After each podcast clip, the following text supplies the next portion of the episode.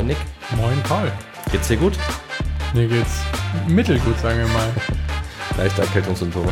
Ja, also wir sprechen heute über das Brettspiel Frostpunk. Und offensichtlich hast du in der schönen, warm beheizten Werkstatt gearbeitet und mich draußen zum Schneeschippen geschickt. Dementsprechend bin ich jetzt krank und unser Team hat einen kranken Ingenieur. Tja, irgendwer muss ja Kohle holen, aber so ist das halt. Ähm, sei froh, dass du keine irgendwie, wie heißt es, Gefrierbrand hast und nur ein bisschen Erkältung. also nicht schwer krank. Ja, liebe Hörerinnen und Hörer, herzlich willkommen zur vierten Folge von Brettzeit. Wir sprechen heute über Frostpunk. Nick hat es gerade schon gesagt. Und bevor wir was über das Spiel erzählen, müssen wir eigentlich mal die witzige Vorgeschichte erzählen äh, von, von meinem persönlichen Fail. Ich habe das ja auf Kickstarter gesehen und äh, habe es nicht gebackt. Und dann waren wir in der, äh, auf das Spiel in Essen und haben uns, ich weiß nicht, wie lange bei dem Stand angestellt. Das war bestimmt eine gute halbe Stunde, aber wir dachten halt, das sieht eigentlich ganz interessant aus. Ich glaube, es, es gab, ich glaube, es gab nur zwei Probespieltische. Ich glaube sogar nur einen, ehrlich gesagt. Hast sogar nur einer? Ja. Auf jeden Fall haben wir da bestimmt eine halbe Stunde gestanden und dachten, okay, das ist bestimmt wert. Und die wurden einfach nicht fertig. Und dann sind wir irgendwann frustriert abgezogen und haben uns gedacht, na gut, dann halt kein Frostpunk. Ja, und ich dachte, okay, dann äh, wird das wohl nichts mit Frostpunk. Und dann war ich mitten im Umzug und habe auf einmal einen Karton bekommen und öffne den und es ist Frostpunk. Und scheinbar habe ich irgendwann in einer großen Motivation Frostpunk gebackt und late plätscht und habe es überhaupt nicht mehr auf dem Schirm gehabt. Insofern total umsonst angestellt und jetzt konnten wir Frostpunk spielen. Willst du nichts zu sagen? Ich würde ja sagen, zum Glück, aber naja. da kommen wir noch zu. Okay, erstmal ein paar Key Facts. Frostpunk war im Oktober 2020 auf Kickstarter. Der Core Pledge, das ist auch der, den ich habe, hat 75 Euro gekostet. Scheinbar habe ich das dafür bezahlt. Die Auslieferung sollte im Oktober 21 sein, war dann im Januar 23. Ich würde sagen, normale Kickstarter-Verzögerung. Ja, das ist doch super. Also anderthalb Jahre kann man schon mal auf das Spiel warten. Nur doppelt so lang wie angekündigt. Immerhin ist es überhaupt gekommen. Nein, alles gut, äh, ist angekommen und wenn man es heute kauft, also falls ihr Interesse habt, zahlt man um die, ich habe mal geschaut, 90 bis 95 Euro. Genau. Bei Frostpunk geht man in die Kälte, wir haben es gerade schon angedeutet und das Ganze basiert auf einem PC-Spiel. Nick, du hast das auch gespielt, ne? Genau, ich habe das damals kurz nach Release gespielt ich habe jetzt neulich nochmal reingespielt und gesehen, dass der Funktionsumfang wirklich drastisch gestiegen ist. Es gibt noch viel mehr Szenarien und Kampagnen und alles Mögliche. Das gab es damals, glaube ich, nicht. Da gab es, glaube ich, nur diese Standardkampagne, sage ich mal. Und davon habe ich, glaube ich, auch nur das erste Szenario gespielt. Witzigerweise in einem ganz ähnlichen Modus, wie wir jetzt das Brettspiel gespielt haben, das ist ja auch kooperativ, habe ich damals mit einem guten Kumpel von mir vor dem PC gesessen und wir haben dann quasi gemeinsam brainstormt, was jetzt die klügsten Sachen sind, die man wohl machen kann ähm, und sind damit auch relativ gut gefahren. Ja, du hast erzählt, dass es für euch relativ einfach war, was interessant ist, weil es komplett anders als bei mir war. Ich habe auch nur das erste Szenario gespielt und ich glaube, ich habe gefühlte 80 Mal neu geladen und irgendwelche Entscheidungen geändert. Also es hat sich bei mir richtig, richtig schwer angefühlt, was ja eigentlich auch so das ist, was man über das PC-Spiel sagt und was, ich glaube, so viel können wir vorwegnehmen, auch für das Brettspiel gilt. Ja, auf jeden Fall. Das, das Szenario ist ja nun mal die Apokalypse und das PC-Spiel möchte schon wirklich, dass man vor einer extrem schweren Entscheidung immer wieder steht, immer abwägen muss, was mute ich meinen Bürgern zu, was erlasse ich vielleicht für Gesetze, die dann auch positive und vor allem negative Effekte haben. Aber das Spiel möchte wirklich einen in die schwierige Situation versetzen, diese Entscheidung treffen zu müssen, indem es wirklich relativ schwer ist.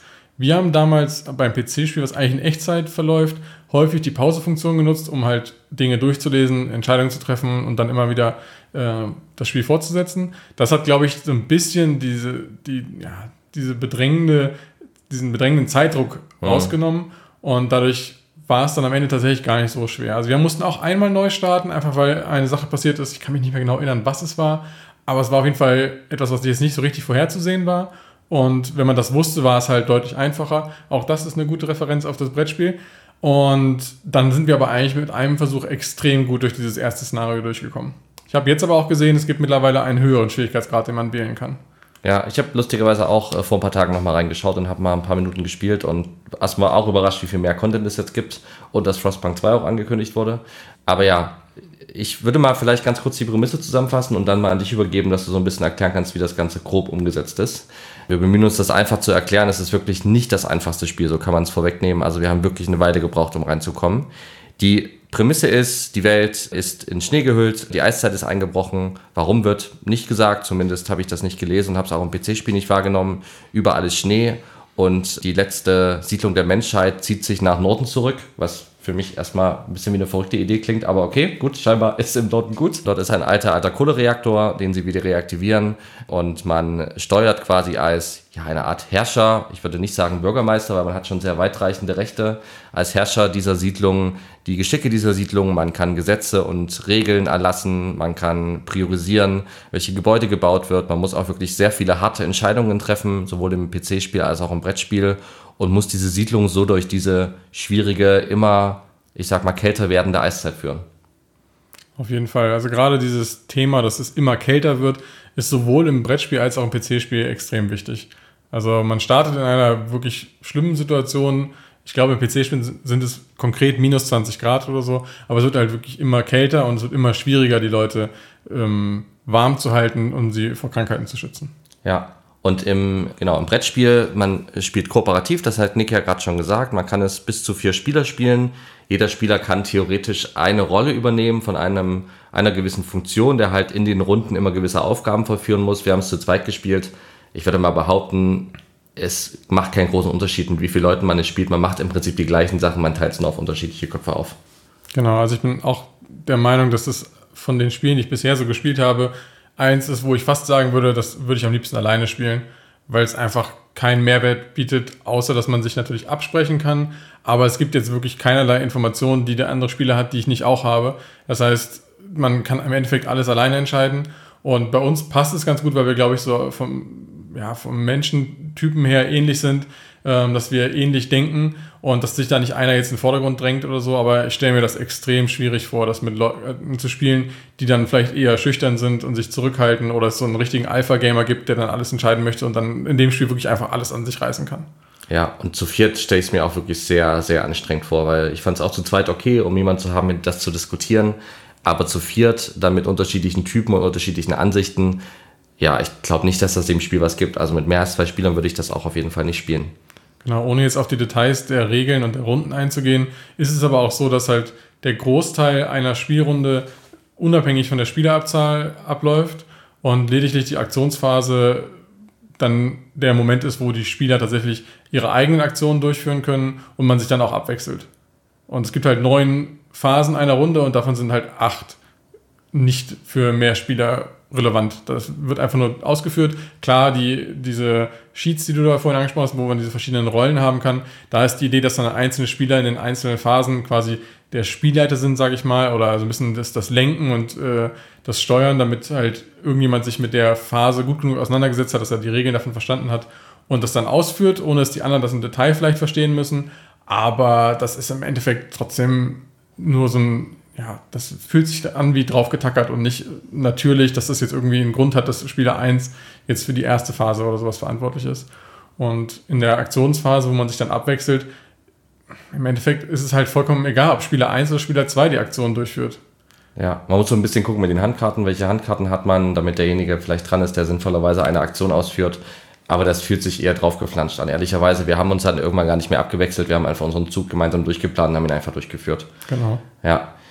Genau, wie, kann man sich das vorstellen? Ich meine, wenn ihr das noch nicht gesehen habt, das ist wirklich ein riesengroßes Spielbrett. Also man hat diesen Kohlereaktor, der in der Mitte des Spielbretts steht. Das ist auch eine riesengroße Plastikminiatur quasi. Den stellt man in der Mitte auf. Darum gibt es dann äh, diverse Teils, ungefähr wie bei Siedler von Katan, würde ich sagen, so von, von der Art her, die man um den Reaktor auslegt. Innere und äußere Sektoren. Darum ist nochmal ein Rand, damit diese Teils nicht verrutschen. Und äh, es werden Ressourcen auf den Teils platziert. Man kann den Spielplan um den Reaktor herum Stück für Stück aufdecken, sammelt Ressourcen und baut Gebäude auf diesen Teils. Das genau. ist so grob das, was man macht und schaut halt, dass nicht alle sterben und man verliert. Genau, das, das Gameplay kann man, glaube ich, ähm, ganz gut als Worker Placement beschreiben. Das heißt, es gibt einfach Meeples von verschiedenen Kategorien. Es gibt die Arbeiter, die Ingenieure und die Kinder. Und die platziert man auf verschiedenen Optionen. Also man kann bauen, dann stellt man sie auf den Bauenplatz oder man schickt sie Holz äh, dann stellt man sie auf ein Feld, wo Holz existiert und so. Und so ist das ein ganz klassisches Worker Placement. Ja, kooperativ. Ich glaube, das ist gut beschrieben und wir haben uns jetzt bewusst dagegen entschieden, die einzelnen Mechaniken zu erklären, weil es ist wirklich, da kommen wir gleich nochmal drauf, sehr, sehr nicht nur komplex, sondern auch kompliziert. Und ich glaube, das kann man in einem Audio-Podcast nicht gut erklären. Aber es gibt dann verschiedene Mechaniken, verschiedene Leisten, die man eben durch Ressourcen und Gebäude immer im Blick haben muss, damit der Reaktor nicht überhitzt, damit die Leute nicht verhungern, damit die Leute nicht erfrieren. Also quasi verschiedene Bedürfnisse, die man in diesem Spiel über die Möglichkeit und Aktion, die man hat, erfüllen muss. Äh, vielleicht erste Frage, Nick. Du hast jetzt PC-Spiel ja auch gespielt. Wie wie, wie fandst du denn, ist das umgesetzt? Ist das so, dass du sagst, hey, du hast so das gleiche Gefühl wie beim PC-Spiel gehabt? Haben sie das gut hingekriegt?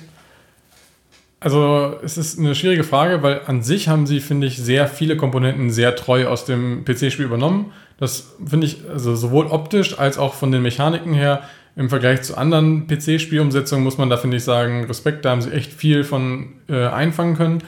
Bei der Stimmung des Spiels bin ich mir nicht so ganz sicher. Die kam bei mir in, in, den ersten Runden gar nicht rüber, jetzt beim Brettspiel. Und in den späteren nur so mittel, würde ich mal sagen. Ähm, die tatsächlichen äh, Features, die das PC-Spiel anbietet, haben sie aber wirklich eigentlich sehr gut übernommen. Also es gibt diese, was du eben schon erzählt hast, diesen Reaktor in der Mitte und dann so Kreise, in denen man darum äh, diese ähm, Teils aufdecken kann und dann da auch Gebäude drauf platzieren kann. Das ist bei dem äh, PC-Spiel genauso ähm, das Abbauen der Ressourcen fühlt sich irgendwie doch vergleichbar an. Es gibt die gleichen Ressourcen, die verschiedenen Kategorien von Bürgern gibt es. Also es gibt auch im, im äh, PC-Spiel die Kinder, die Arbeiter und die Ingenieure und sogar diese Automaton-Roboter-Figuren, äh, die man später bauen kann. Also da haben sie, finde ich, schon sehr treu das Spiel nachgebildet und jetzt zum Beispiel im Vergleich zu XCOM auch nicht einfach einzelne Aspekte so komplett rausgestrichen, zumindest keine, die mir jetzt aufgefallen wären. Ja, keine Kernmechaniken rausgestrichen. Finde ich auch. Also ich finde, das ist eine ganz, ganz große Stärke des Spiels und ich finde, ja, es hat eine unfassbar geile Tischpräsenz. Es ist riesengroß, äh, muss man mögen. Ich mag das ja. Das Spiel leitet unter seiner Komplexität. Wie gesagt, da kommen wir, glaube ich, gleich nochmal drauf. Wenn, wenn man die Komplexität wegstreicht oder das einmal verstanden hat, finde ich, schafft es das extrem gut, diese Stimmung rüberzubringen und dieses Gefühl rüberzubringen. Die einzelnen Komponenten sind superwertig umgesetzt, also so kleine Holz, ähm, Holzstücke für Kohle, die Meeples für die einzelnen Figuren, der Turm, wir haben ihn jetzt ja leider nicht angemalt, aber ich glaube, wenn man den noch anmalt, sieht er auch nochmal cooler aus, der da einfach in der Mitte steht, leider ein bisschen die Sicht wegnimmt, deswegen haben wir ihn dann zur Seite gestellt. Aber so diese ganze Präsenz und dieses ganze Spielmaterial und dieses ganze Kältethema, finde ich, haben sie sehr, sehr gut rübergebracht in dem, in dem Brettspiel. Und hättest du mich vorher gefragt, geht das irgendwie, dieses PC-Spiel als Brettspiel in der Komplexität umzusetzen, hätte ich, glaube ich, dagegen gewettet. Und ich finde, das haben sie gut geschafft. Auf jeden Fall. Bei den Komponenten bin ich nicht ganz bei dir. Ich finde, es ist so ein bisschen so ein. Also, man einerseits mal von der Menge und der, vor allem der Menge der Tableaus ziemlich erschlagen, aber ich finde auch die Qualität der Komponenten ist zwar an sich ganz gut, ähm, wie du ansprichst, die, diese Meeples und sowas sehen alle ganz nett aus, aber es ist halt auch so ein wilder Mischmasch aus ähm, Ressourcen, sag ich mal. Es gibt halt die Holzmiepel, es gibt den, Hol den Plastikreaktor in der Mitte, es gibt kleine Pappaufsteller, Pappplättchen, auf denen die Gebäude aufgedruckt sind. Die Map-Tiles sind auch aus Pappe die ganzen Tableaus drumherum sind aus Pappe, dann sind da teilweise Pappmarker drauf oder in, der, in diesem Bonus-Kickstarter-Ding, was du da noch dazu bekommen hast, sind dann kleine Holzmarker auf diesen Papptableaus und irgendwie ist das so ein, so ein wilder Mischmasch. Also ich muss sagen, finde ich jetzt nicht so gelungen. Also es wirkt nicht billig, aber es wirkt halt auch nicht konsequent durchgezogen. Also man merkt zum Beispiel meiner Meinung nach bei den Gebäuden ganz klar, okay, sie haben halt in der Deluxe Edition kleine Plastikhäuschen designt, die man dann auf das Spielfeld stellt. Also da lege ich keine kleinen Pappmarker hin für meine Sägemühle, sondern halt so ein kleines Plastikminiaturchen. Das ist darauf eher ausgelegt ist, weil es dann halt natürlich viel cooler aussieht, als wenn da nur so ein Pappding liegt. Und dann halt daneben die Meeples sind dann halt wieder 3D und so. Das ist irgendwie, ich weiß nicht, ich finde, das hätte man noch cooler machen können. Wie hast du das gemacht, ohne jetzt, dass es dann am Ende super, super teuer wird? Weil ich finde, da haben sie für die Preis-Leistung echt ordentlich was, was reingepackt. Also ja, ich verstehe, dass es unterschiedliche Komponenten sind, aber jetzt, ich meine, ein Holzmiepel für den Tower hätte es jetzt ja auch nicht besser gemacht. Ja, also da geht es ja schon wieder sehr ins Detail. Ich hätte da grundlegend andere Entscheidungen getroffen. Meiner Meinung nach zum Beispiel diesen Turm hätte man einfach ohne jeglichen Verlust komplett streichen können. Der ist nur da drin, weil der halt so ikonisch aus dem Brettspiel ist. Man erkennt ihn, wenn man das PC-Spiel gespielt hat, sofort. Er ist vorne auf der Packung, glaube ich, auch extrem prägnant ja. drauf. Der ist halt einfach so ein bisschen das Wahrzeichen von Frostpunk. Aber für das Spiel ist der fast wertlos. Also die Mechanik, die dahinter steckt, ist ja, dass man da Kohle reinschmeißt und nur eine gewisse Menge unten wieder rausfällt. Und das ist dann für eine andere Spielmechanik relevant. Aber mein Gott, da hätte man einfach gesagt, dass man irgendwie das würfelt oder weiß der Geier was und hätte sich da, weiß ich nicht, vielleicht ein Drittel der Produktionskosten von dem ganzen Spiel sparen können, weil das Ding ist halt irgendwie, wie groß ist das? 30 Zentimeter ist das, das Ding bestimmt. Auf jeden hoch. Fall die halbe Packung gefühlt ein. Also, es ist wirklich völlig absurd. Ähm, hätte man meiner Meinung nach komplett einstampfen können und dafür dann halt zum Beispiel kleine Holzgebäude äh, dem Spiel hinzufügen können. Das hätte dem Spiel viel mehr gegeben, meiner Meinung nach. Ja, kann man drüber diskutieren. Ich, ja, ist sicherlich so ein Kickstarter-Ding. Ne? Es sieht dann einfach geil aus und wenn man es dann angemalt auf, auf ein Brett sieht, hat das natürlich eine gewisse Präsenz. Klar, es macht sich auf den Instagram-Fotos gut. Ja. Aber ganz ehrlich, wir haben das Ding dann vom Spielfeld runtergenommen, weil es dann einfach die Sicht auf die Gebäude, die dahinter ja, platziert werden, verdeckt. Und das ist ja einfach, das zeigt ja schon, was für ein Design-Fail dieses Ding an sich ist. Dass es halt so hoch ist, dass man relevante Dinge des Spielfelds nicht mehr sehen kann, weil sie dahinter verschwinden. Und dann muss man es halt aus dem Bereich, der eigentlich dafür vorgesehen ist, entfernen und woanders hinstellen. Ach, ich weiß nicht. Ja, verstehe ich. Kann man, kann man machen. Ich finde halt, es passt sehr gut zum Setting, aber ja, das Argument mit den Holzmiebeln statt des Turms kann das preislich nicht einschätzen. Verstehe ich. Kann man, kann man, kann man machen, hätte dem Spiel wahrscheinlich auch was gegeben. Ähm, kann ich gut nachvollziehen. Du bist ja insgesamt jetzt nicht so begeistert gewesen, oder? Auch da kann ich nicht klar Ja oder Nein sagen. Mir hat es an sich schon Spaß gemacht. Es gab ein paar Faktoren, die mir das Spiel halt ein bisschen versalzen haben. Also einerseits der angesprochene Schwierigkeitsgrad, den finde ich viel zu hoch. Ähm, bei einem PC-Spiel ist das für mich persönlich einfach was anderes. Ähm, da kann ich mich vorher mehr drauf einlassen. Bei einem Brettspiel, gerade wenn ich es nicht selber gekauft habe, wie in diesem Fall, war mir nicht so ganz klar, auf welchem Level das ungefähr sich dann abspielen wird. Und so war es jetzt wirklich so, dass wir uns halt erst durch diese extrem lange Anleitung gekämpft haben, dann den wirklich zeitaufwendigen Aufbau hatten und dann gespielt haben und dann wirklich einfach nur auf die Nase bekommen haben in den ersten Runden. Und weil die Runden aber auch noch so lang sind, fühlt sich das nicht so an, wie bei, was wir in unserer ersten Folge besprochen hatten, Keep Heroes Out, wo man auch mal verliert. Sondern es ist so, dass man da irgendwie zwei Stunden, drei Stunden investiert, um dann am Ende zu verlieren.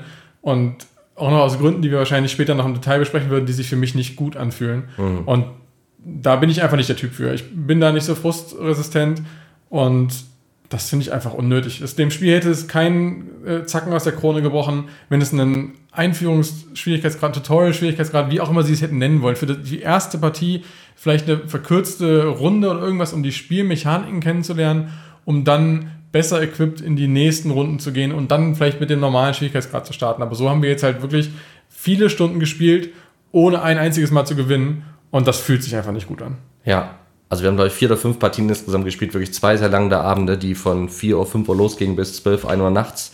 Also wir haben wirklich viel gespielt und ich bin da voll bei dir. Also wir haben das erste Einführungsszenario im normalen Schwierigkeitsgrad gespielt. Es gibt ja auch noch schwer und wir haben wirklich richtig auf den Sack bekommen, kann man nicht anders sagen. Und das ist völlig unnötig, weil man, du hast es auf den Punkt gebracht, man hätte einerseits irgendwie ein paar Mechaniken nochmal weglassen können, einfach, die das Spiel nicht schlechter gemacht hätten, ohne die wegzulassen, zum Beispiel diese Kunden oder andere Dinge, hätte es ein bisschen einfacher machen können, hätte die Spieler an die Hand nehmen können durch dieses erste Szenario, hätte mit einem Erfolgserlebnis in ein Spiel reinstarten können und das gibt es ja noch in schwer sogar. Also es ist wirklich absurd schwer und ich würde jetzt nicht behaupten, dass wir uns super doof angestellt haben oder extrem unerfahrene Brettspieler sind. Also das war wirklich frustig. Genau. Und man muss ja auch noch bedenken, was du gerade gesagt hast. Wir haben es an zwei Abenden jeweils wirklich viele Stunden gespielt. Und das ist ja wahrscheinlich eher nicht der, die, die Norm. Viele Spieler werden das sich kaufen, sich dann durch diese Anleitung quälen und dann denken, okay, ich kriege meine Kumpels mal einmal die Woche zusammen und dann spielen wir mal eine Runde. Weil so eine Runde hat bei uns halt teilweise auch drei Stunden gedauert. Und das ist ja nun jetzt wahrscheinlich schon für manche Leute eher eine längere abendliche Brettspielrunde.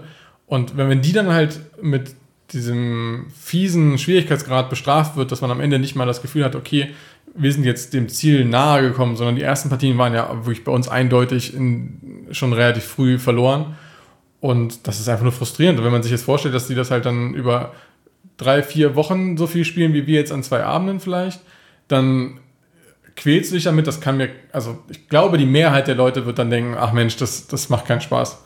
Ja, es fehlen ein bisschen die Erfolgserlebnisse. Fandst du die Anleitung gut geschrieben? Also normalerweise mache ich das so, dass ich mir Anleitungen durchlese, gerade wenn ich die Spiele selber besitze, bevor wir die erste Runde spielen.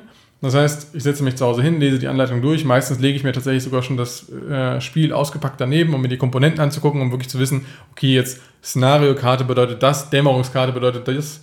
Und dann äh, spiele ich meistens sogar noch eine Proberunde, einfach um das schon mal drin zu haben, damit die offensichtlichsten Fragen dann schon in dieser Proberunde aufkommen, damit das halt dann nicht in der ersten Spielrunde passiert. Das hat bei uns jetzt nicht geklappt, weil wir das ein bisschen spontan spielen mussten, sage ich mal, äh, weil ein anderes Spiel nicht geklappt hat. Und das heißt, wir haben dann da gesessen und an dem, an dem Spieltisch gesessen. Ich habe die Anleitung gelesen, du hast das Spiel aufgebaut parallel und das hat einfach eine gute Stunde gedauert, beides, würde ich denken. Und die Anleitung war jetzt nicht schlecht strukturiert. Ich fand, die konnte man ganz gut in der Stunde auch weglesen. Aber zum Nachschlagen finde ich sie nicht so gelungen. Ja, und vom Aufbau von meiner Seite, ich muss sagen, das ist eine große Schwäche des Spiels, ist diese unfassbare Aufbaudauer. Also, du hast jetzt ja 3D-Inlays dafür gedruckt, vielen Dank nochmal. Ja. Ähm, und ich finde, damit ist es erträglich. Also ich habe es dann ja am nächsten Abend nochmal aufgebaut mit den Inlays, die ja wirklich super, super sortiert sind. Und es hat trotzdem eine halbe Stunde gedauert.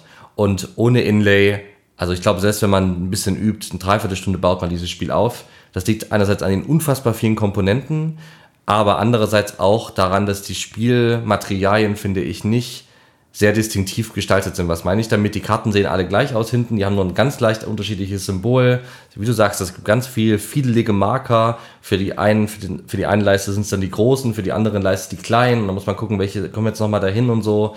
Dann muss man diese einzelnen Szenarien ja auch nochmal aufbauen. Also das ist wirklich einfach unfassbar viel Aufbauzeit. Und das ist schon irgendwie was, was ganz schön viel Kraft kostet. Also für mal eben zwei, drei Stunden würde ich das nicht aufbauen.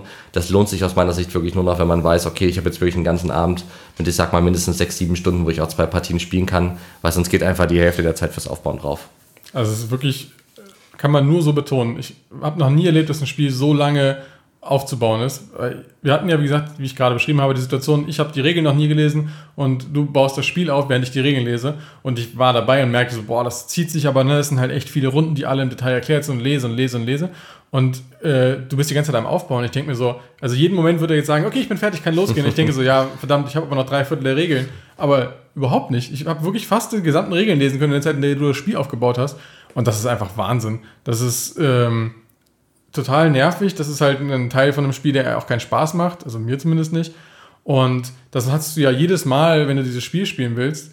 Und selbst zwischen den Partien ist eine ganze Menge Aufräumarbeit nötig, um das wieder zurückzuversetzen in den Zustand, dass du quasi das Szenario nochmal wiederholen kannst, wenn du es nicht geschafft hast oder wenn du es schaffst, das nächste Szenario aufzubauen, ist wahrscheinlich noch nerviger. Also da ist schon echt, ist einfach viel Overhead, den man hat, wenn man dieses Spiel spielen möchte. Ja, absolut. Also das muss man auf jeden Fall wissen.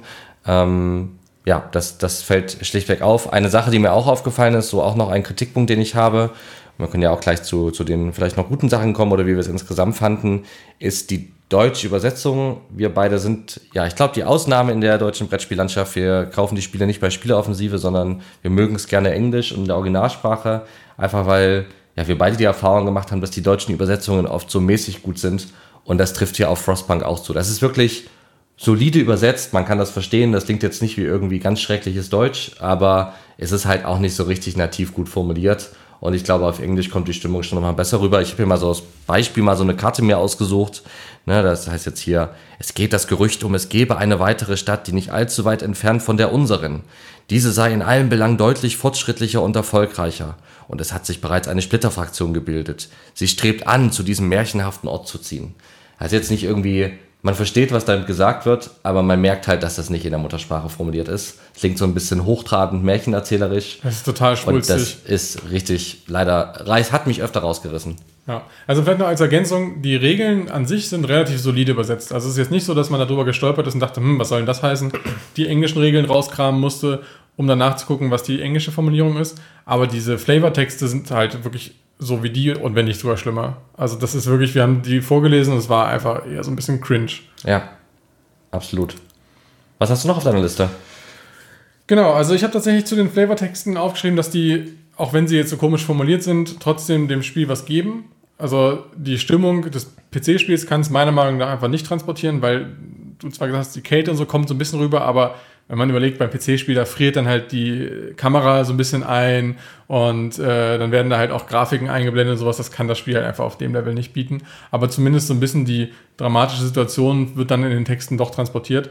Das finde ich ganz nett und ohne das wäre das Spiel wirklich sehr trocken. Also ja, finde ich, kann man schon nochmal lobend erwähnen.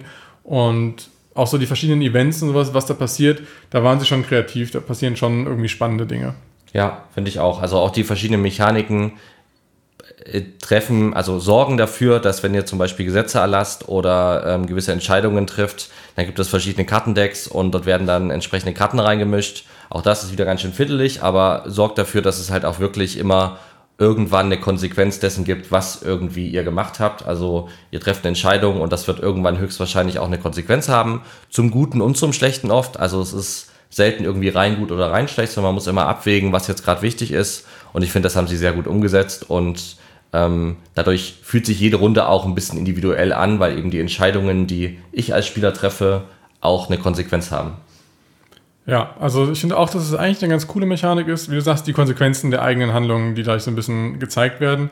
Man muss aber auch sagen, es hat auch so seine Nachteile, weil einfach manche Karten, die ins Spiel kommen, die kennt man irgendwann und wenn man weiß, was sie machen, sind sie halt viel leichter beherrschbar. Also dann, wir hatten in der ersten oder zweiten Runde eine Karte, wo es darum ging, dass wir unseren Bürgern versprechen sollen, dass alle Leute warme Unterkünfte haben. Oder wir können entscheiden, wir sagen, wir machen das nicht. Dann steigt die Unzufriedenheit, aber wir geben dieses Versprechen zumindest nicht ab. Und wenn man das Versprechen abgibt, kommt die Karte in diesen Stapel und irgendwann zieht man sie und dann wird geguckt, haben wir das Versprechen gehalten, ja oder nein. Aber die Mechanik, die dahinter steckt, war dann, dass wir eine gewisse Anzahl von Kohle hätten ausgeben müssen, aber die Anzahl vorher nicht kommuniziert wurde. Das heißt, wir hatten diese Karte noch nie gesehen vorher, wir wussten nicht, wie viel da drauf muss und haben uns dann entschieden, na gut, wir haben jetzt eigentlich nichts abzugeben, dann machen wir das halt nicht. Dann kam die Karte stellte sich raus, okay, wir hätten ein Stück Kohle investieren müssen. Das ist quasi nichts in dem Spiel. Das ist äh, eigentlich immer zu, ja, zu vernachlässigen, so eine Menge. Das heißt, wir hätten mit wenig Aufwand diese Karte abdecken können und hätten dann den positiven Effekt der Karte ausführen dürfen und so mussten wir den negativen Effekt ausführen. Wenn wir diese Karte jetzt einem zukünftigen Spiel nochmal ziehen, wissen wir, was da drauf steht und können uns dementsprechend da vorbereiten. Und das ist, finde ich, eine Mechanik, die bringt Zufall in das Spiel, aber ja nicht im Sinne von jedes Mal, sondern nur in den ersten Mal, wo man spielt. Und das ist auch so ein, so ein Ding, was ich aus dem Spiel jetzt mitgenommen habe. Das ist ein wirklich dafür bestraft, dass man das Spiel das erste Mal spielt. Weil es in diesen Situationen so viele gibt. Es gibt ganz oft das einfach das Gefühl so, ja, okay, was mache ich jetzt? Ist es jetzt, ist es jetzt gefährlich? Klingt es nur so? Wie schlimm ist das mit der Temperatur? Man kann es einfach nicht einschätzen. Man muss dann einfach zwei, drei Runden gespielt haben, um irgendwann zu wissen, okay, die Karte ist wirklich schlimm, die Karte ist quasi egal, der Sturm macht dann und dann das Schlimme oder halt nicht. Und das ist einfach für mich keine coole Mechanik, weil es einfach darauf hinausläuft, dass wenn du das Spiel oft genug gespielt hast, dann weißt du alles und dementsprechend sinkt der Schwierigkeitsgrad rapide, beziehungsweise ist halt in den ersten Runden eigentlich meiner Meinung nach unschaffbar schwer, weil du halt einfach bei solchen Karten nicht weißt, was dich am Ende erwartet. Ja, bin ich total bei dir und mein Gefühl ist auch, dass das Balancing des Spiels oder wenn man sich vornimmt, es auf höheren Schwierigkeitsgraden zu spielen, dass genau das das Balancing ist, dass du weißt, welche Karte macht was und welche Technologie ist vielleicht besser als welche andere und welche Reihenfolge muss man eventuell gewisse Dinge abhandeln und nicht aus einer Intuition heraus, sondern wirklich aus einer Durchoptimierung des Spiels heraus. Ähm, anders kann ich mir das nicht vorstellen, wie das spielbar sein soll in höheren Schwierigkeitsgraden. Und das ist wirklich schade und das muss ich sagen, ist auch wirklich mein größter Kritikpunkt an dem Spiel, neben der ganzen Aufbauzeit und, und allem drum und dran, ist wirklich, dass man einfach fünfmal gegen eine Wand läuft, bis man das Gefühl hat, jetzt habe ich so grob verstanden, was ich machen muss. Und durch diese vier, fünfmal gegen die Wand laufen, durchzugehen, die ja auch teilweise, wie du sagst, zwei, drei Stunden dauern, da muss man schon eine hohe Frusttoleranz haben. Genau, ich glaube, wir können dann nachher vielleicht nochmal im Detail darauf eingehen, was es da so für Situationen gab. Ja. Aber da bin ich ganz bei dir, genau. Weil jetzt nach unserem viermal Spielen, ich weiß nicht, hast du, hast du Bock, das nochmal zu spielen? Es ist wieder mal so eine Situation, die wir beide relativ häufig haben. Meine Frusttoleranz ist einfach spürbar niedriger als die von Paul. Und gerade wenn Paul sich noch was reingefuchst hat, hat er irgendwann nochmal Bock, das nochmal zu spielen. dann werde ich so ein bisschen zu meinem Glück gezwungen, sag ich mal. Das heißt, ich weiß schon, du willst das irgendwann nochmal spielen, glaube ich zumindest. Und ähm, ich habe jetzt so intrinsisch keine Lust, das nochmal zu spielen, aber ich weiß, dass wenn du dann Feuer und Flamme bist und sagst, hier komm, wir, ne, wir packen das beim nächsten Mal, lass das mal versuchen und wir können jetzt ja nicht auf uns sitzen lassen, dass wir es nie geschafft haben oder so, dann lasse ich mich da schon anstecken. Aber es ist jetzt, weiß Gott, nicht so, dass ich nach viermal auf die Nase kriegen, hier sitze und sage, boah, noch ein fünftes Mal mir eine blutige Nase holen, voll Bock. Ja, kann ich, kann ich verstehen. Also Ich habe jetzt nach der, nach der vierten Runde, ich musste dich ja zu der vierten Runde schon so ein bisschen überreden, also ein bisschen, ich musste dich überreden zu der vierten Runde, habe ich das Gefühl, dass ich das Spiel das erste Mal so richtig verstanden habe. Und das ist, weiß Gott, kein Lob an das Spiel, weil das kann ja eigentlich nicht sein, dass ich nach zwölf Stunden Spielen das Gefühl habe, okay, jetzt habe ich verstanden, was wir machen müssen. Ähm, und das ist irgendwie, wie gesagt, nicht gut, aber da ich jetzt dieses Gefühl habe, habe ich auf jeden Fall Bock, es nochmal zu spielen, weil ich finde, wie gesagt, die Tischpräsenz ist super, die Komponenten sind klasse, die Stimmung kommt gut rüber und ich fand auch dieses, dieses Kooperative und gemeinsam darüber sprechen zu zweit, was sicherlich auch an unserer Gruppe liegt, an uns beiden, hat einfach unfassbar viel Spaß gemacht irgendwie. Und ich habe das Gefühl, hatte ich ehrlicherweise auch bei der Runde davor schon, dass wir es jetzt auch schaffen würden. ähm, weil, ja, ich glaube, dass wir es jetzt halbwegs durchdrungen haben und ich gerne auch nochmal sehen würde, wie die anderen Szenarien funktionieren. Aber der Weg dahin ist mit wirklich viel blutigen Nasen gepflastert und darauf, also das müsst ihr einfach wissen, liebe Hörerinnen und Hörer, wenn ihr, wenn ihr darauf keine Lust habt, ein paar Mal auf die Nase zu fallen und dann trotzdem wieder aufzustehen und wieder hinzufallen und wieder aufzustehen und das jeweils mehrere Stunden lang, dann ist das Spiel auf jeden Fall nichts für euch. Wie gesagt, ich finde auch, die, es gibt Unterschiede zwischen schwer und unfair.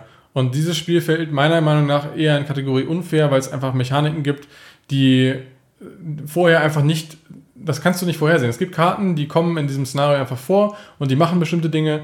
Und wenn du das nicht schon mal gespielt hast und nicht mal an dem Punkt warst, dann ist das einfach eine Information, die hast du nicht. Und die ist aber essentiell zu haben, weil du sonst eigentlich keine Chance hast. Das Spiel hat nicht genug Spielraum im Schwierigkeitsgrad, um zu sagen, okay, du hast jetzt vielleicht eine nicht optimale Entscheidung getroffen, ähm, dann musst du halt später umso besser spielen oder so. Sondern es ist halt so, okay, du hast dich jetzt hier verrannt, tschüss. Ja, total. Hast du noch was auf deiner Liste? Wir wollen ja gleich nochmal so ein bisschen ins Detail gehen für alle, die das Spiel gespielt haben oder die kein Problem mit Spoilern haben, aber so auf der Oberfläche, hast du einen Punkt, den du noch aufgeschrieben hast? Also, ich habe ja vorhin so ein bisschen über die Komponenten gemeckert. Ähm, das ist schwierig, so auf den Punkt zu bringen, ohne die jetzt im Detail zu beschreiben. Es gibt schon ein paar, die mir auch gefallen haben. Also zum Beispiel diese Anzeige, auf der die immer weiter sinkende Temperatur abgebildet wird, mhm. die fand ich auch echt ganz cool. Weil dann davon auch abhängig ist, welche Bereiche des Spielfeldes sind noch beheizt, welche nicht. Und das ist irgendwie eine ganz nette Mechanik. Dann kann man auf derselben Anzeige auch einstellen, wie warm man den Reaktor heizen möchte, also wie viel Kohle man reinschmeißen möchte. Und das ist zum Beispiel echt ganz cool. Und da gibt es so ein paar Sachen, ähm, die ganz nett gemacht sind. Wohingegen ich finde, dann gibt es einfach andere Stellen, da sind die Komponenten einfach unnötig. Also einfach, ja, meiner Meinung nach nicht gut designt. Ähm, genau, das wollte ich noch ansprechen. Also es gibt halt schon ein paar Sachen, die ganz nett sind. Und was du auch gesagt hast, ähm, positiv war schon, dass die Runden an sich erstmal Spaß gemacht haben. Also dieses reine Gameplay, dieses Runde um Runde, ähm, man deckt Karten auf, es passieren Dinge, man überlegt, was jetzt klug ist, welche Ressourcen man vielleicht eher abbaut, welche nicht. Das ist auch so ein Learning aus den ersten Runden, dass man einfach versteht, okay, vielleicht am Anfang erstmal wichtiger, jetzt äh, Ressourcen zu sammeln, um dann in den späteren Runden auch bauen zu können. Und mit dem Essen, das, damit kommt man schon ganz gut klar oder so. Ähm, aber dieses, ja, Turn by Turn Gameplay ist halt irgendwie echt cool. Also es hat schon Spaß gemacht. Mhm. Es ist einfach nur, es wird halt überschattet von dem wirklich dem Schwierigkeitsgrad, der einfach mir das Spiel versaut hat. Verstehe ich. Ich würde noch äh, zwei, drei Tipps vielleicht geben. Vielleicht hast du auch noch was, was ich gerne gewusst hätte, bevor ich das Spiel gespielt habe. Äh, liebe Hörerinnen und Hörer, wenn ihr da keine Lust drauf habt und das komplett jungfräulich, unbefleckt spielen wollt, dann äh, skippt den Part am besten. Aber es gibt, wie gesagt, ein paar Punkte, die, die das hätte ich schön gefunden, wenn mich jemand zur Seite genommen hat und gesagt, hey, mach das mal, dann sparst du dir einfach eine Menge Frust. Hast du da auch sowas auf der Liste?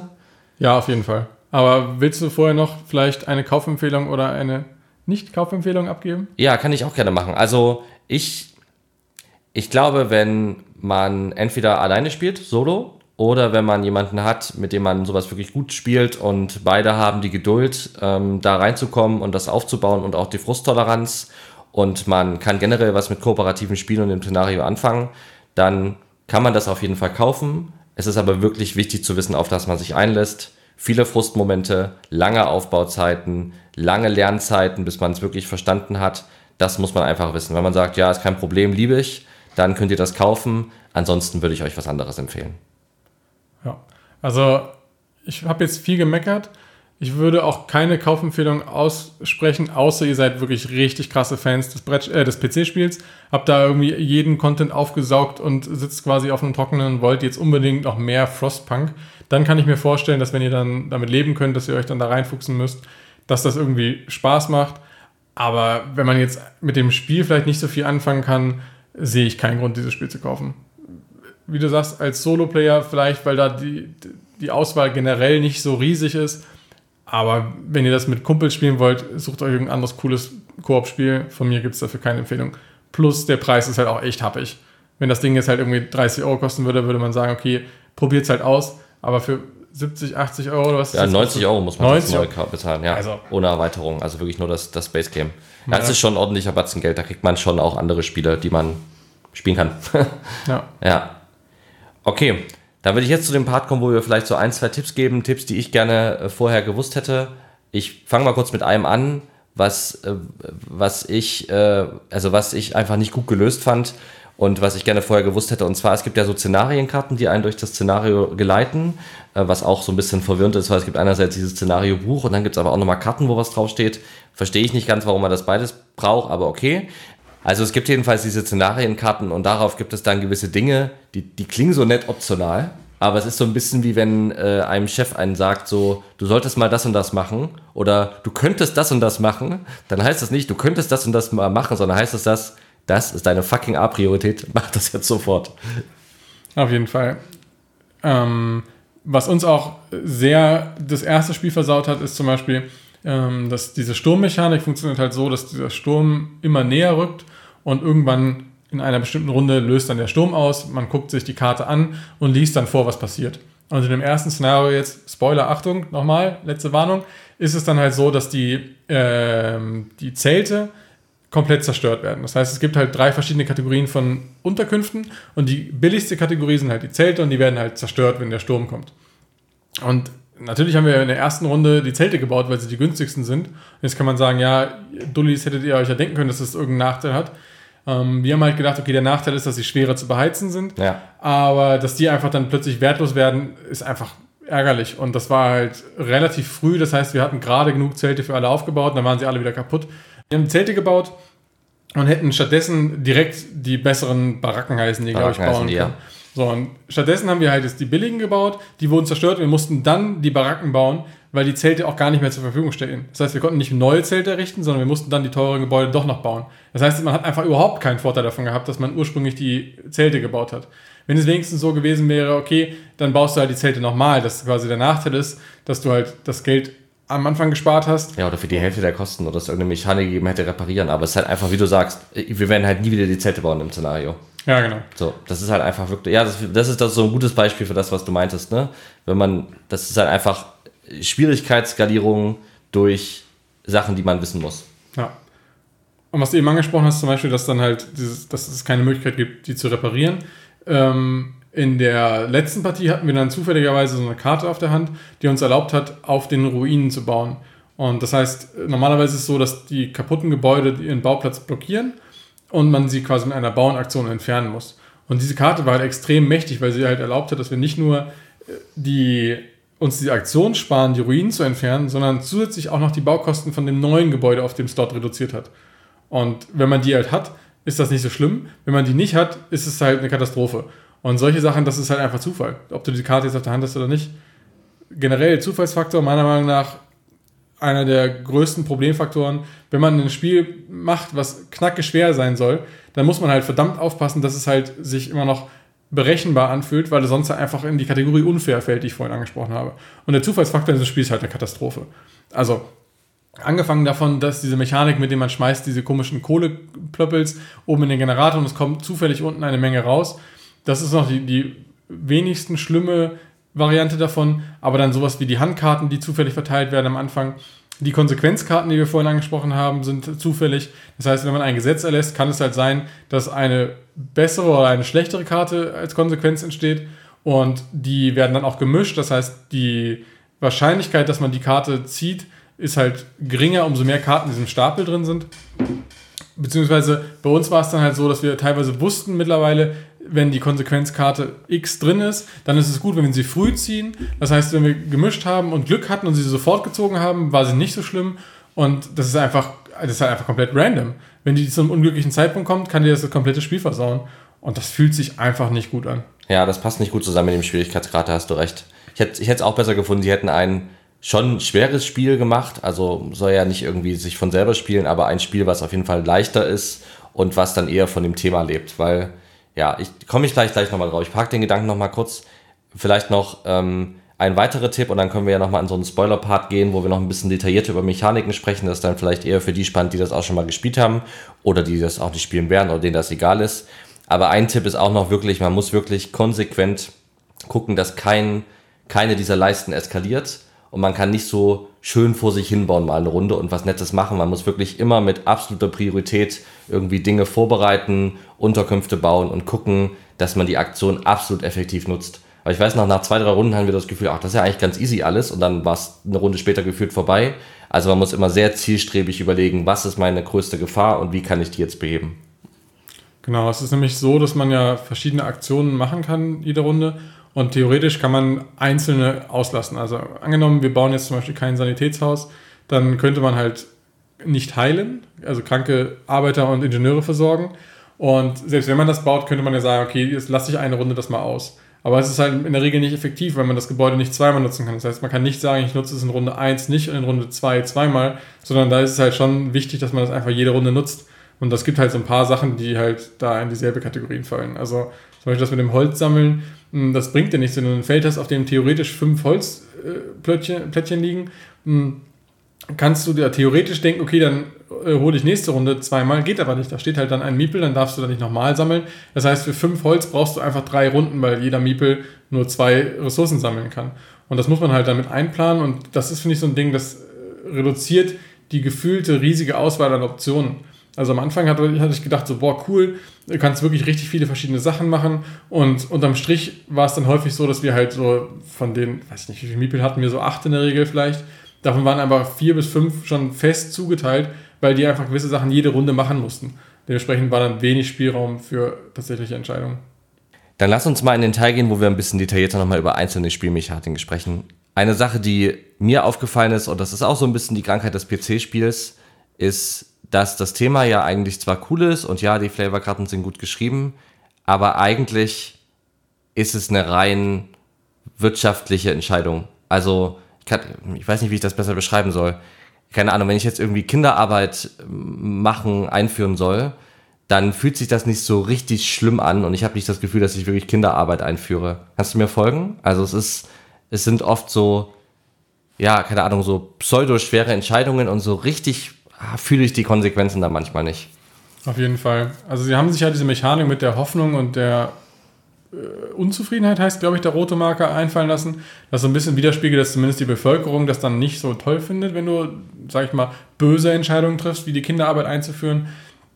Aber das ist auch nicht konsequent genug durchgezogen. Das heißt, es gibt einfach Situationen, wo man dann wirklich böse Entscheidungen trifft, sage ich mal, oder wo die Leute wirklich drunter leiden sollten, die dann irgendwie verpuffen. Also ich weiß noch, wir hatten dieses eine Event gezogen, da haben wir drei Kinder in einer Höhle gefunden, die nur überlebt haben, weil sie da so eine mechanische Kreatur gefunden haben, die sie quasi warm hält. Ja. Und wir hatten dann die, Überleg also die Entscheidungsmöglichkeiten, a, wir nehmen die kranken Kinder mit nach Hause und diese Maschine, das heißt, wir bekommen mehr, also mehr Mäuler, die wir füttern müssen und die Maschine, oder wir lassen die Kinder da erfrieren und nehmen nur die Maschine mit.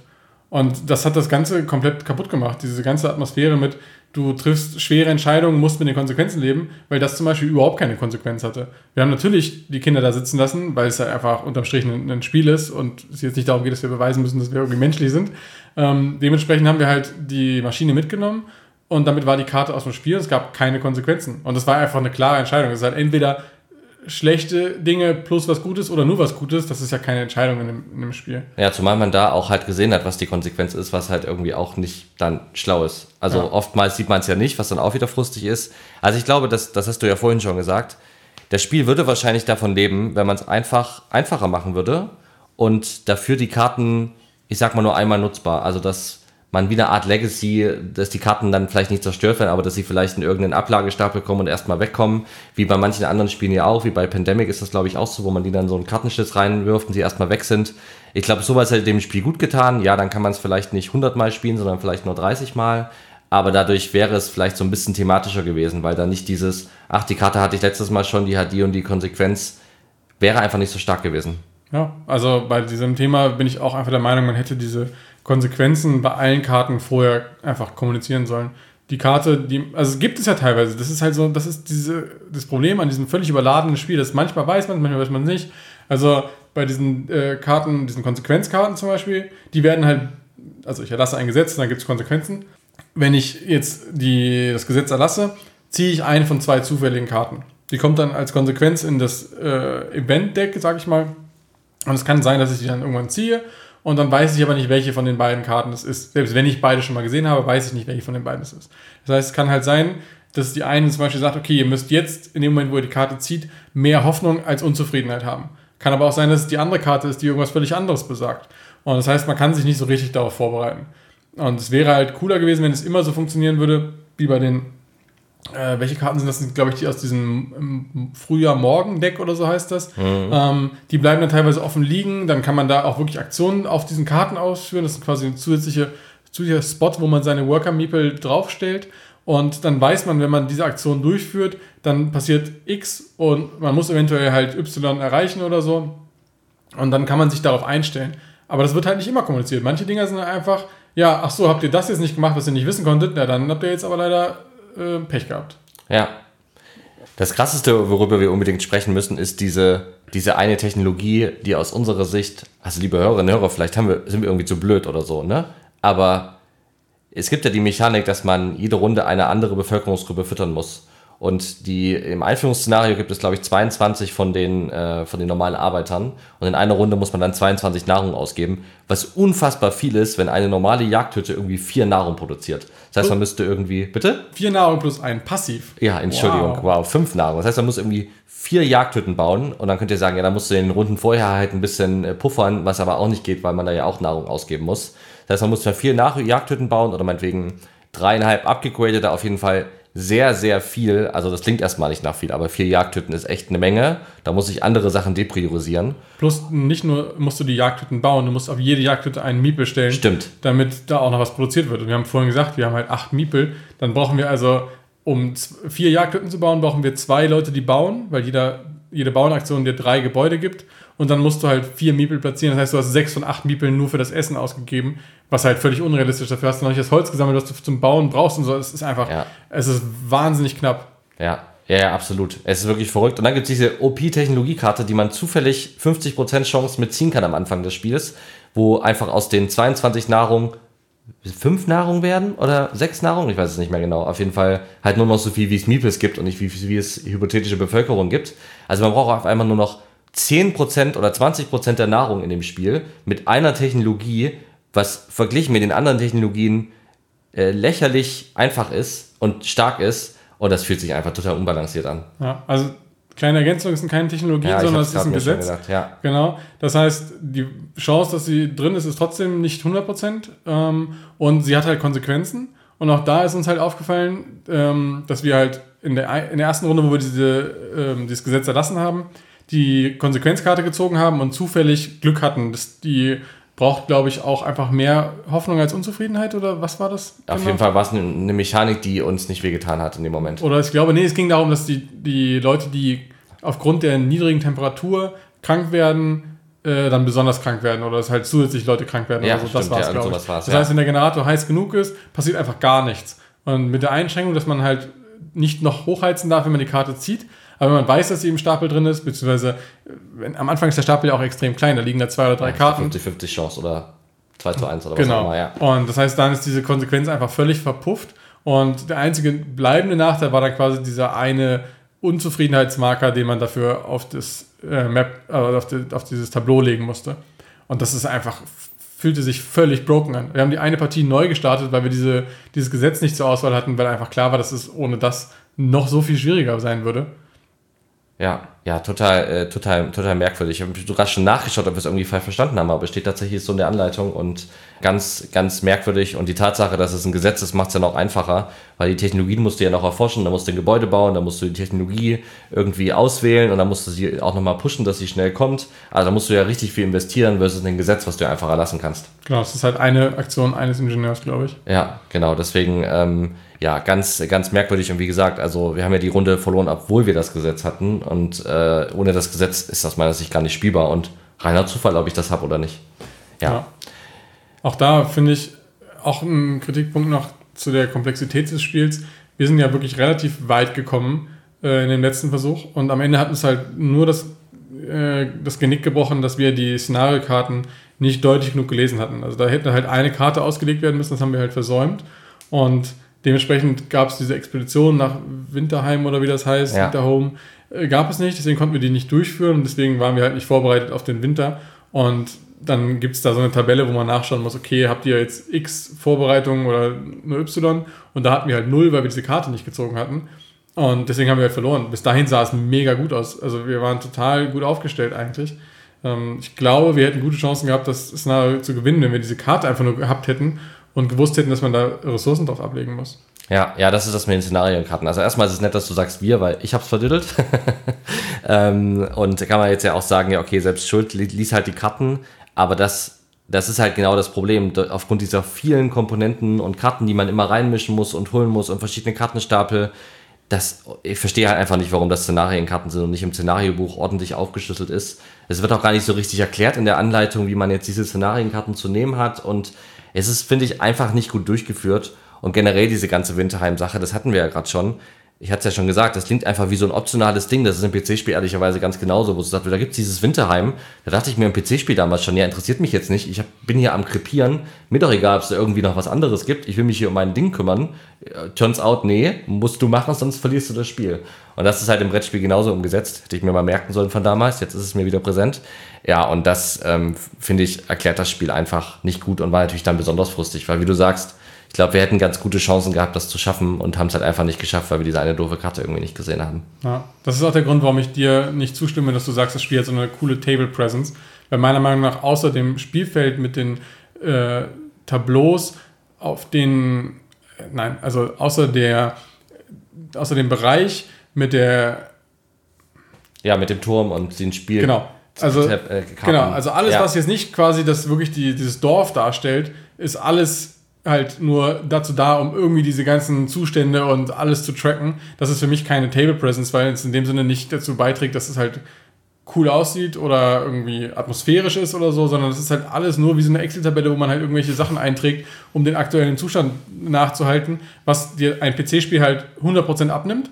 Und hier musst du halt immer gucken, hast du jetzt alle Sachen richtig eingestellt, hast du die Nahrung richtig abgezogen, hast du geguckt, dass die Leute, die krank geworden sind, jetzt nicht mehr sind, als du insgesamt überhaupt Bürger hast und da gibt es so viele Sachen, die man da einstellen muss. Und wenn dann da irgendwo so eine kleine grüne Karte dazwischen liegt, auf der dann draufsteht, ja, äh, jetzt musst du aber das und das machen, das geht einfach runter. Da liegen halt so viele Karten aufgedeckt, ab, also zugedeckt, das ist einfach, also. Ja, extrem fehleranfällig. Ja, kann ich, kann ich verstehen den Punkt, kann ich auch nicht wirklich gegen argumentieren. Ich finde halt, es gilt so ein bisschen schon, oder für mich gilt es das teilweise, weil das Spielmaterial ja so cool gestaltet ist. Also zum Beispiel dieser, du hast das vorhin ja selber gesagt, dieser, ähm, diese Excel-Tabelle, dieses Excel-Sheet, wo man den Generator Temperatur einstellt, das ist halt einfach cool gestaltet. Dann legt man die kleinen Kohlewürfelchen drauf und dann sieht man da auch die Temperatur. Also ich finde, das Spielmaterial ist so schön gestaltet, dass es thematisch zu dem Spielbrett passt und nicht wie eine Excel-Tabelle aussieht. Ich kann den Punkt aber trotzdem verstehen. Am Ende ist es irgendwie zwei Drittel Excel-Tabelle und ein Drittel Spielbrett. Das stimmt, Excel-Tabellen sind übersichtlich. Das Ding ist einfach nur Chaos. Die ganzen, die ganzen verschiedenen Tableaus sind ja nicht mal untereinander verbunden. Das heißt, klar, du hast den, wahrscheinlich ist der Hintergedanke gewesen, damit man es auf einen Tisch beliebig verteilen kann, damit man es anpassen kann, wie, je nachdem, wie der Tisch so gestaltet ist. Aber das bedeutet halt auch, dass dann die Anzeigen halt irgendwie nebeneinander, untereinander liegen, je nachdem, wie man es halt gerade aufbaut. Und das ist halt für die Übersichtlichkeit nicht zuträglich. Und dann hat man halt wirklich mehrere Kartenstapel. Also ich finde das einfach furchtbares Chaos. Ich weiß nicht, ob man diese ganzen Sachen mit diesen Events zum Beispiel, hätte man da nicht ein Event-Deck nehmen können? Es gibt ein äh, Deck, was man zieht für Wetter. Es gibt ein Event-Deck für den, äh, dieser guten Morgenstapel, nee, wie heißt der? Früher Morgenstapel oder so. Dann gibt es den Dämmerungskartenstapel. Und klar, das sind verschiedene Phasen in dem Spiel, aber das also kann mir keiner erzählen, dass man das nicht hätte irgendwie so kombinieren können, dass man halt am Tag nur eine Karte zieht statt drei. Weil es ja auch nicht so ist, dass man mal zwei Wetterkarten zieht, mal drei, sondern man zieht halt jeden Tag eine. Man zieht ja. jeden Tag eine Morgenkarte. Und mein Gott, da hätte man Informationen halt auf dieselbe Karte gedruckt. Dann hätte es weniger Abwechslung vielleicht gegeben, weil dann halt immer das eine Morgen-Event fest mit einem bestimmten Wetter zusammengegangen hätte. Aber äh, mein Gott, also das wäre für mich auf jeden Fall der kleinere Tod gewesen, als dann immer auch dran zu denken, okay, welche zieht man jetzt zuerst, was kann man noch dazwischen machen vielleicht und so. Es ist einfach, es ist so viel Bookkeeping in diesem Spiel, das ist einfach, ja. Ja, da stimme ich dazu. Ich, ich habe ja bis zum Ende manchmal nicht verstanden, was jetzt in welcher Runde Platz passiert. Das hast du ja zum Glück sehr gut auf dem Schirm gehabt. Den Punkt kann man auf jeden Fall machen. Ähm, ich finde, wie gesagt, die Dinger sind gut gestaltet. Aber ich glaube auch, wenn man da ein bisschen gestreamlined hätte, hätte man zwei, drei Komponenten auch einfach wegrationalisieren können. Und es hätte das Spiel auf jeden Fall eher besser als schlechter gemacht. Ich finde auch diesen Würfelturm, so cool ich ihn finde, ähm, irgendwie ist das, fühlt sich das trotzdem komisch an. Also die Mechanik ist ja, dass, dass ich dort Würfel, also diese Kohle oben reinwerfe und sie teilweise hängen bleibt und dann entweder später runterfällt, weil ich sie mitreiße nochmal in dem späteren äh, reinwerfen oder aber einfach komplett gar nicht kommt in dem Spiel. Und das ist zwar eine coole Idee irgendwie, aber ich wusste nie, wie ich diese doofen Kohlewürfel da reinwerfen soll. Muss ich mir jetzt die Augen zuhalten, um sie nicht äh, bewusst irgendwie so reinzuhalten? Von wie weit oben werfe ich sie irgendwie runter? Weil man weiß ja, wo die Streben sind und wo es wahrscheinlich ja hängen bleibt und wo nicht. Also so cool diese Idee ist, fand ich, hat mich das in der Umsetzung eher unter Stress versetzt, um nicht zu, zu sehr das Gefühl zu kriegen, dass ich mich ja gerade selbst betrüge. Ja, also ich finde, dieser Turm ist halt ein komplettes Gimmick und auch da wieder haben sie noch einen Schritt mehr eingebaut, weil es ja nicht so ist, dass wenn du jetzt Kohle ausgibst, um den Generator zu heizen, du die da reinschmeißt. Das haben wir in der ersten Runde falsch gemacht. Ja. Sondern du tust die Kohle, die du ausgibst, in den Vorrat zurück und in einer späteren Phase, beziehungsweise in einer in der nächsten Runde folgenden früheren Phase, nimmst du dann nach dieser Excel-Tabelle Generatortemperatur eine gewisse Anzahl von Würfeln aus dem Vorrat und schmeißt die dann in diesen Turm. Das heißt zwar, klar, wahrscheinlich kann man das jetzt wieder mit Balancing-Gründen äh, begründen, aber das bedeutet zum Beispiel, wenn ich den Generator auf mit vier Kohle beheizt habe, schmeiße ich vielleicht nur drei Kohlewürfel rein. So, aber das macht das Spiel halt nur wieder noch, noch eine Sache mehr, die man halt dann tracken muss.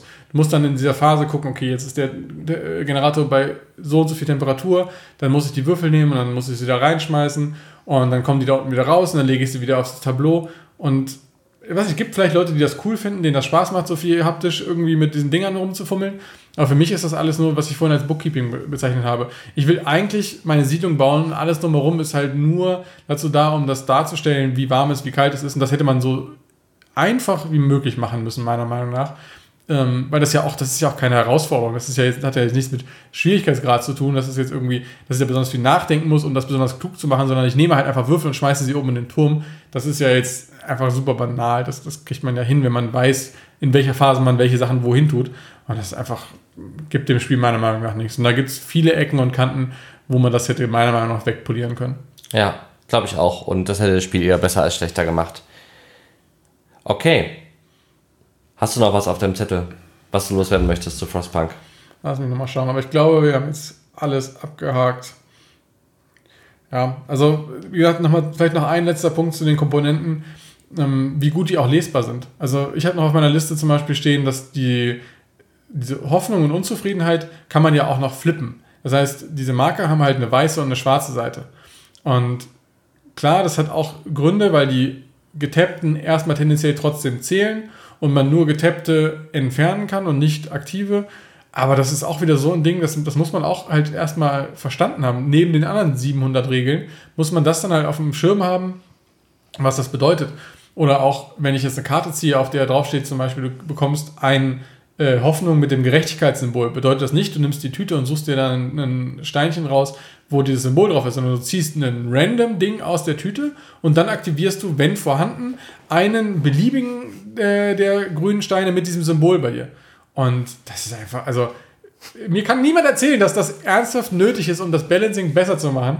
Das ist einfach nur, nur zusätzlicher Aufwand, den man tracken muss. Ja. Ja, ich glaube, mir ist das gar nicht so krass aufgefallen, weil du das sehr viel gemacht hast, dadurch, dass du ja die Regeln gelesen hast. Aber ich kann das, kann das verstehen. Es ist wirklich sehr viel und wir haben ja auch wirklich regelmäßig einfach mal was vergessen, was dann auch immer ein unschönes Gefühl hinterlässt, weil, ja, dann, oh shit, was machen wir jetzt, ne? Machen wir das jetzt rückgängig, aber es war irgendwie vor zwei Zügen, wie gehen wir jetzt damit um? Und selbst wenn du dann gewinnst, dann fühlt sich so ein bisschen unfair an, weil du hast ja diese eine Sache vergessen. Also das ist, ja, das ist halt einfach kein gutes Zeichen, wenn das nach drei, vier Spielrunden immer noch passiert, dass man so einfach, also so, so Dinge vergisst. Nicht, weil man sich dulich anstellt und weil man sich eine Sache nicht merken kann, sondern weil es dann einfach so viele verschiedene Sachen sind, die, glaube ich, nicht unbedingt nötig gewesen wären. Ja, also da ist einfach viel irgendwie nicht so, nicht so durchdacht, meiner Meinung nach. Also es gibt zum Beispiel auch keine kurze, knappe Übersicht der einzelnen Phasen. Es gibt diese Sheets, die man austeilt, je nachdem, welchen Berater man spielt. Ähm, und die sind aber alle nicht vollständig. Die sagen zwar alle Runden, also alle Phasen einer Runde an, aber immer nur mit dem Schwerpunkt für deinen Berater. Weil die Idee halt ist, dass der, keine Ahnung, der Medizintypi dann halt eher ja. weiß ich nicht, in Phase 1 relevant ist. Ja. Und das heißt, dann ist auf dem Sheet Phase 1 nochmal erklärt. Statt dass es ein Sheet gibt, wo die alle erklärt sind, an dem man sich lang hangeln kann, haben wir halt wirklich die ersten Spiele jeweils das komplette Regelwerk durchgeblättert, um die Phasen nochmal zu tracken. Ähm, weil ja dann in der Phase auch noch unterschiedliche Dinge passieren, wo die Reihenfolge relevant ist und so. Ähm, ja, also das, das Ding ist einfach völlig überladen, meiner Meinung nach.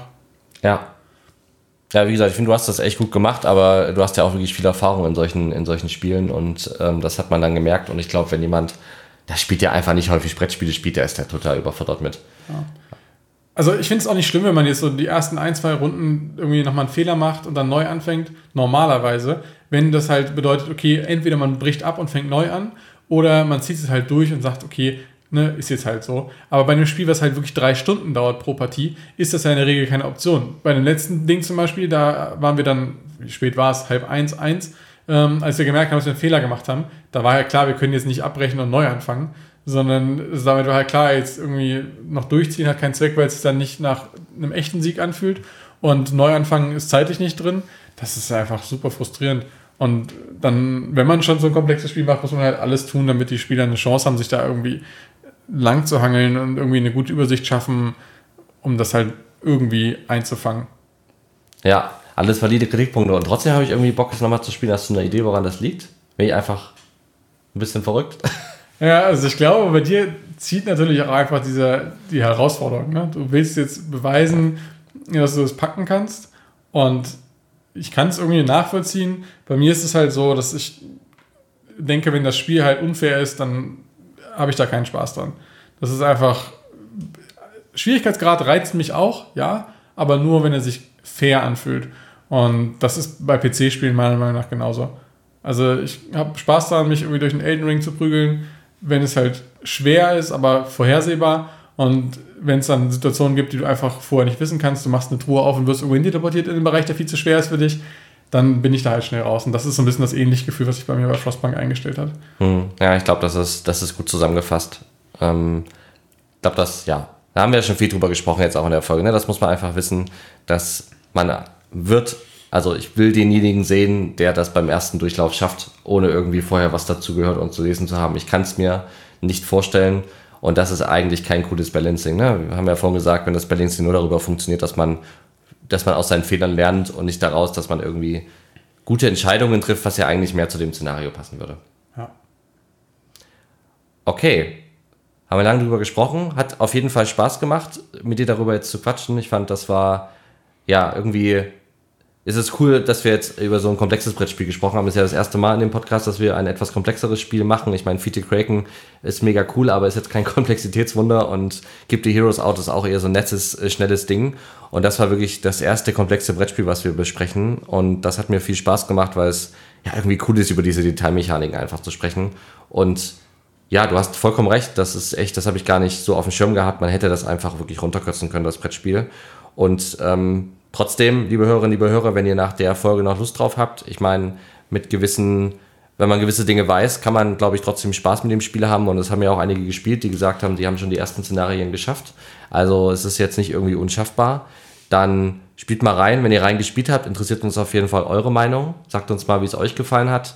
Habt ihr auch solche Probleme gehabt oder habt ihr euch besser angestellt als wir? Ähm, gebt euch uns euer Feedback an post.brettzeit-podcast.de, hinterlasst uns eine Bewertung. Da muss ich nochmal kurz mich bedanken. Wir haben jetzt schon drei Bewertungen bei iTunes. Du bist ja so ein Android- äh, Opfer. du hast es ja nicht gesehen, aber wir haben jetzt schon drei, fünf Sterne Bewertungen bei iTunes. Ähm, vielen, vielen Dank dafür, hat uns sehr gefreut. Und ähm, vielen Dank auch für die vielen tollen Kommentare bei Instagram und per Mail. Und wir freuen uns auf die nächste Folge und bis zum nächsten Mal. Ciao, Nick, danke dir. Tschüss, Paul, bis zum nächsten Mal.